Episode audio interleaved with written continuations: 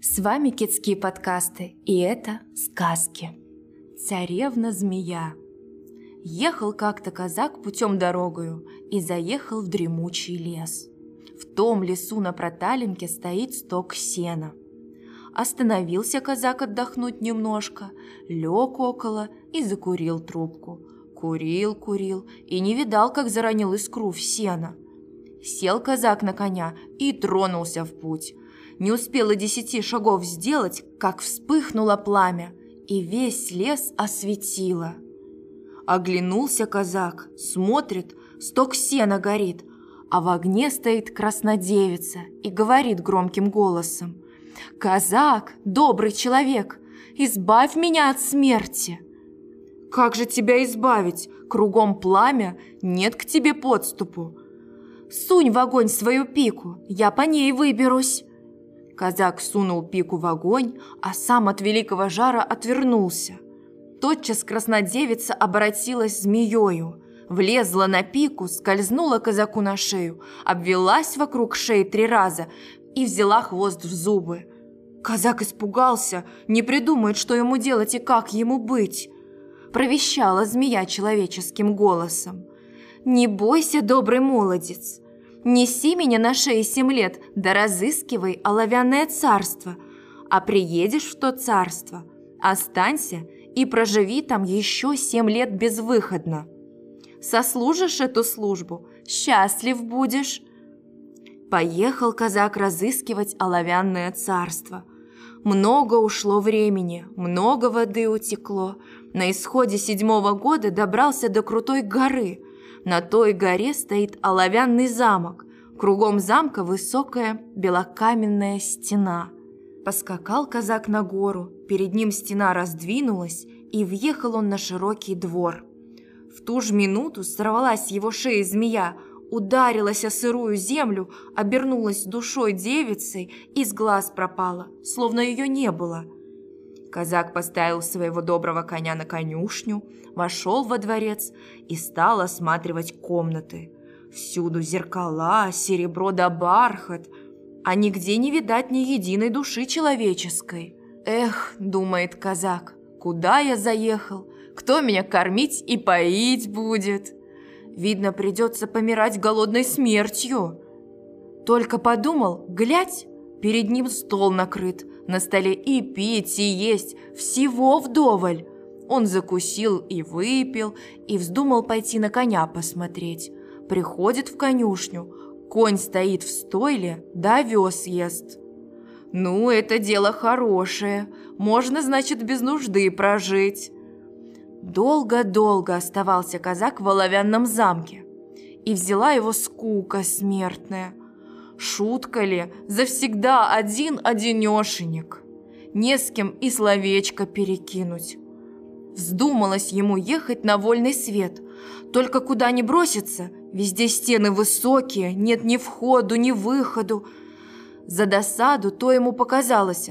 Схватил добрый молодец палку, вошел во дворец и давай зеркала и стекла бить, бархат рвать, стулья ломать, серебро швырять – а вось где хозяин выйдет, да на волю выпустит. Нет, никто не является. Лег казак спать. На другой день проснулся, погулял, походил и вздумал закусить. Туда-сюда смотрит, нет ему ничего. Эх, думает, набедокурил вчера, а теперь голодай. Только покаялся, как сейчас и еда, и питье, все готово.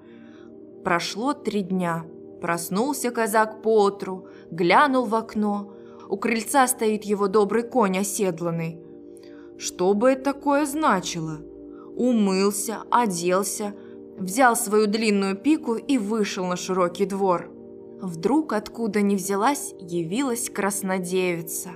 «Здравствуй, добрый молодец! Семь лет окончилось. Избавил ты меня от конечной погибели.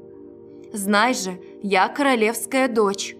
Унес меня Кощей Бессмертный от отца, от матери. Хотел взять за себя замуж, да я над ним насмеялась. Вот он озлобился и обратил меня лютою змеёю. Спасибо тебе за долгую службу. Теперь поедем к моему отцу. Станет он награждать тебя золотой казной и камнями самоцветными. Ты ничего не бери, а проси себе бочонок, что в подвале стоит. А что за корысть в нем? Покатишь бочонок в правую сторону, тотчас дворец явится. Покатишь в левую, дворец пропадет. «Хорошо», — сказал казак. Сел он на коня, посадил с собой и прекрасную королевну. Высокие стены сами перед ним пораздвинулись, и поехали они в путь дорогу. Долго ли, коротко ли, приезжает казак с королевной к королю. Король увидал свою дочь, возрадовался, начал благодарствовать и дает казаку полны мешки золота и жемчугу. Говорит добрый молодец, «Не надо мне ни злата, ни жемчугу, дай мне на память тот бочоночек, что в подвале стоит». «Многого хочешь, брат?» «Ну да делать нечего, дочь мне всего дороже. За нее и бочонка не жаль, бери». Казак взял королевский подарок и отправился по белу свету странствовать. Ехал, ехал, попадется ему навстречу древний старичок. Просит старик, накорми меня, добрый молодец. Казак соскочил с лошади, отвязал бочонок, покатил его вправо. В ту же минуту чудный дворец явился. Взошли они оба в расписные палаты и сели за накрытый стол. «Эй, слуги мои верные!» – закричал казак. «Накормите, напоите моего гостя!» Не успел вымолвить, несут слуги целого быка и три котла питья. Начал старик есть да похваливать. Съел целого быка, выпил три котла, крякнул и говорит. «Маловато, да делать нечего. Спасибо за хлеб и за соль». Вышли из дворца, казак покатил свой бочонок в левую сторону, и дворца как не бывало. «Давай поменяемся», — говорит старик казаку. «Я тебе меч отдам, а ты мне бочонок». «А что толку в мече? Да ведь это меч-саморуб, только стоит махнуть, хоть какая сила несметная, всю побьет. Вот видишь, лес растет. Хочешь, пробу сделаю?» Тут старик вынул свой меч, махнул им и говорит «Ступай, меч-саморуб, поруби дремучий лес». Меч полетел и ну деревья рубить, да в саже не класть. Порубил и назад к хозяину воротился. Казак не стал долго раздумывать. Отдал старику бочонок, а себе взял меч-саморуб, сел на коня и вздумал к королю вернуться. А подстольный город того короля подошел сильный неприятель. Казак увидал рать силу несметную, махнул на нее мечом. «Меч-саморуб, сослужи-ка службу, поруби войско вражие!» Полетели головы, и часу не прошло, как вражьей силы не стало.